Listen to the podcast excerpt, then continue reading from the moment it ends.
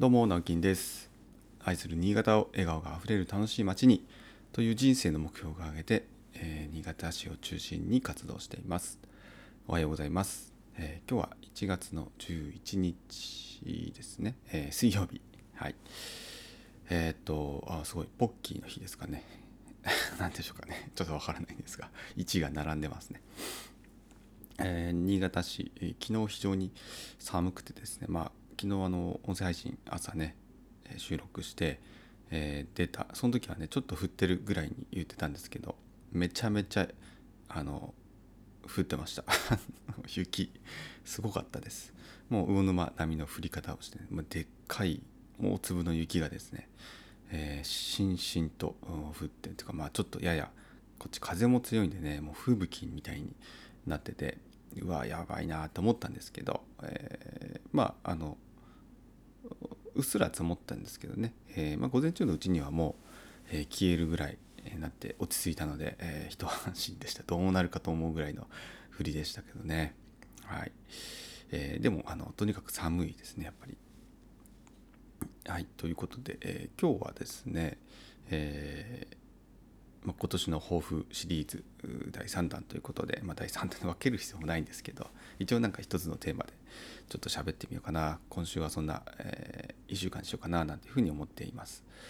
でえー、っとですね、まあ、今年やろうと考えていること、まあ昨年からねちょっとずつ本当にちょっとずつですが、えー、やっとですが、えー、進めていることがあります。それがあの、まあ、空き家アドバイザー協議会というものの、まあ、設立っていうところをまあ視野に入れているんですけれども、えーまあ、それは決して目的ではないで一つの目標ですね。はい、それが最終目的では決してないというところ、まあ、忘れないようにしないといけないところはありますが、えー、やっぱりそれを通してじゃそういう競技会を通じて何をやりたいかというところが一番ね大事何の目的でやるのかっていうのが大事だと思うんですよね。まあ、そういう意味で言うとやっぱり当初から考えていた、まあ、新潟市っていうのはもうもちろんえー、まあ、チャンスがあればって言ったらあれですけどねやっぱりまだ全然こう何て言うんでしょうかね、えー、まだまだこれからな感じがするんですね。というのもやっぱりかなり広域にわたる、まあ、広い範囲がとにかく広いということと、まあ、人口も多いし、まあ、空き家ももちろんねあるはあるんですが、まあ、それもエリアによってですし、えー、なかなかやっぱりこう大きい自治体と何かをやるっていうのはやっぱり時間がかかるとか、まあ、大変なんですよね。うんまあ、そういう意味も含めて、まあ、そんなに焦らずやろうかと思っています。で一方あの私が生まれ育った魚沼ですね。魚沼地方、まあ、魚沼市元北魚沼郡というような範囲になるかと思いますが、えーまあ、そっちの方とはあ昨年末ぐらいからですね、えーまあ、あちらのスモンという地域に今、えー、地域おこし協力隊で、えー、行っている、まあ、もう3年目3年経つので今年で終わりなのかな。うん今年というかこの春でもしかしたら任期はね、えー、終わるのかな。確か。そうなんですけど大滝さんという方がですね、えーまあ、去年知り合いまして、えーまあ、大滝さんを通じてちょっとこうあの魚沼市のえー、とりあえずねあのコネクションを作らないと コネを作らないとっていうところでありましたので、えーまあ、個別にねもちろんあのアプローチもしてはいたんですけれどもやっぱりこう共通の知り合いを通じてえー、つないでいただいた方がいい絵になるのかなというふうに考えたので、えー、地域創生課との方とですね、えー、一度ちょっと会いましょうということでえー、今セッティングをしている途中という感じですかね。ちょっと年末年始にかかってしまったのもありましたし、えー、かなり雪が向こうは積雪もあったので、えー、いろんな対応にね追われている忙しい中、まあえー、強引に行くのもね、えー、ちょっとなと思思ったのでもうちょっと落ち着いてからにしましょうということで今、えー、そのスケジュールを調整するところという感じですかね。まあ、それがじゃあ会いに行ったからといってですね、まあ、まずは意見交換会みたいなところから始まるとは思うんですけれども、うんまあ、そこからま始めて、えー、ま、こっちもですね別に急ぐつもりはないんですけれどもどちらかというと具体的な案件というのが、まあ、あのあると思う思ってるんです。でそれがあのそれこそ大滝さんの今住まわれているスモーンの地域で私の、えー、生まれ育ったところはその隣なんですね。えーと、本当にもう隣村 です昔スモーン村だったとところと、ね、広上村ってもう境界をこう接してるんですよね。山あいでですね、まあ、非常に似たような地域なんですがそういった意味でもあのすごく縁深いというか、まあ、私のルーツに近いエリアでですね、えー、地区あれ何何年だったかなちょっと忘れちゃったこれ忘れるとよくないですね、えー、ごめんなさい、えー、かなり200年とか300年いかないか、えー、ごめんなさい。そのぐらいのですねもう本当に歴史のある、えー、民家。でしかもその佐藤家というところと目黒邸という2つあの、まあ、重要文化財として登録されていて、えー、まああの辺でいうとちょっと見どころのスポットみたいなところにはなってるんですが、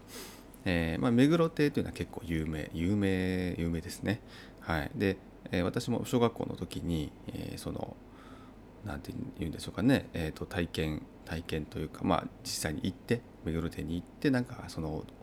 管理されてる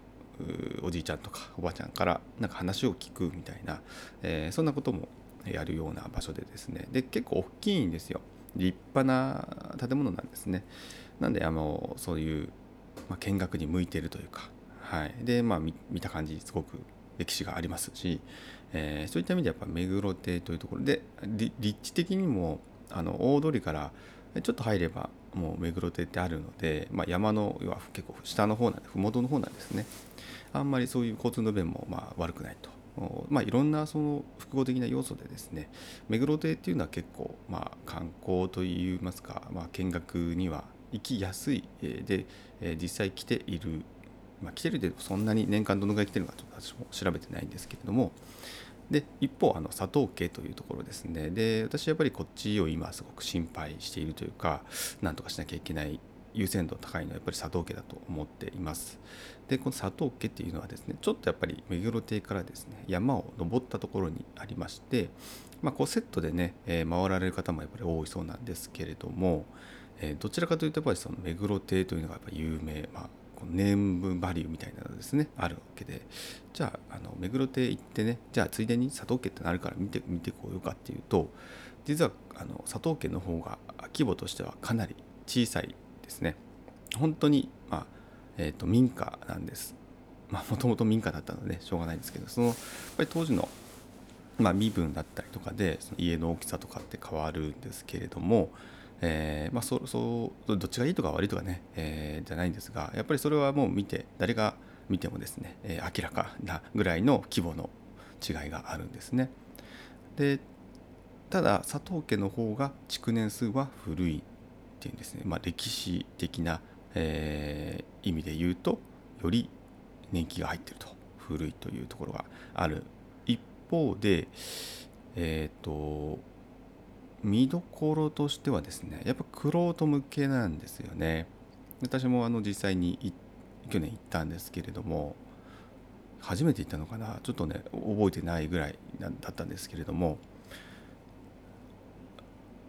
何て言うんですかね。今だからこそそのでしかも一緒に、まあ、同席同行していただいたですねアトリエ園の清水さんという非常にあのそういった歴史的な建築物に詳しい、まあ、修繕の設計だったりとかやられてる方なんですけれども一緒に、ま、行く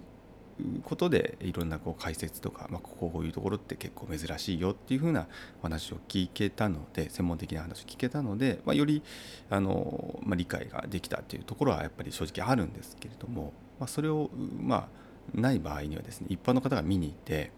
えー、佐藤家見に行ったところで、まあ、古い建物古いねって言って終わるぐらいの感じがするんですね。そういうところがですね、まあ、非常にこの佐藤家を難しくしているというかあのでそもそも何が問題かっていうと、まあ、この佐藤家っていうその名前のまま佐藤さんという、え方がずっと管理をされていたんです。これはあのもう90代のおじいちゃんでですねえ、まあもともとやっぱこの家のずっと先祖代々の子孫ではあるんですが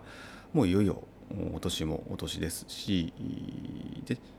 その建物自体はもうもう重要文化財に登録されているわけですからあんまりまあ好き勝手できないとか、えー、あと多分魚沼市が所有してるんじゃないかなと記憶しているんですけれども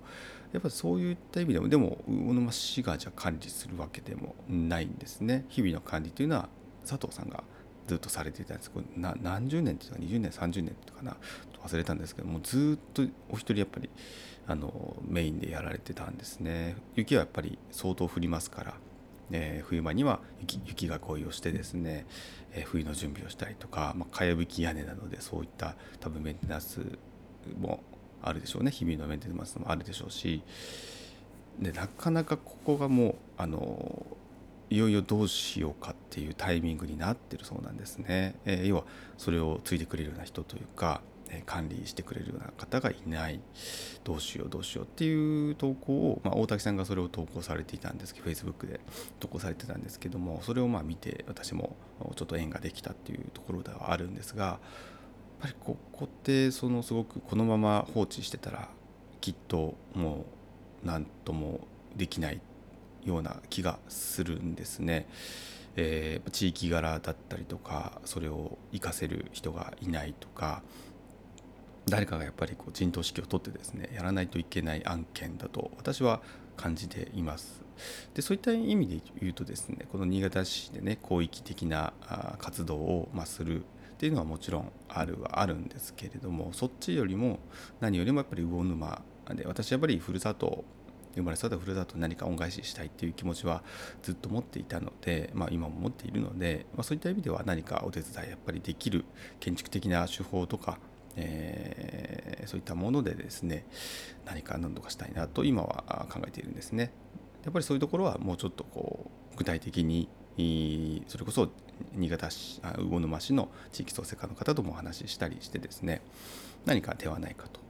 そういったことを今年ちょっと進めていけたらなと思っています。何か具体的にね案ができるのかどうかは、えー、今現時点では分かりませんがあ、まあ、アクションはちょっと起こしていきたいと考えています。やっぱりこれはそんなにのんびりね5年10年っていうスパンで考えてるとやっぱ建物って傷んでいきますからうん結構すぐすぐがいいかななんていうふうには思っているんですね。まあ今年はそんなところでですかね、えーと、空き家というよりは、ま、古民家と言われるね古民家って言われるようなところの話になってくるかもしれませんが、まあ、そういったあの建築的な手法からですね何か、えー、地域のえー、まあ、いわゆるこう地域おこし町おこしみたいなことに少し参加できたらあ嬉しいかなと考えております。はい、ということで、えー、すみません今日はちょっと長くなってしまいましたが、えー、今日も一日お仕事張り切って頑張りましょう。それではまたバイバイ。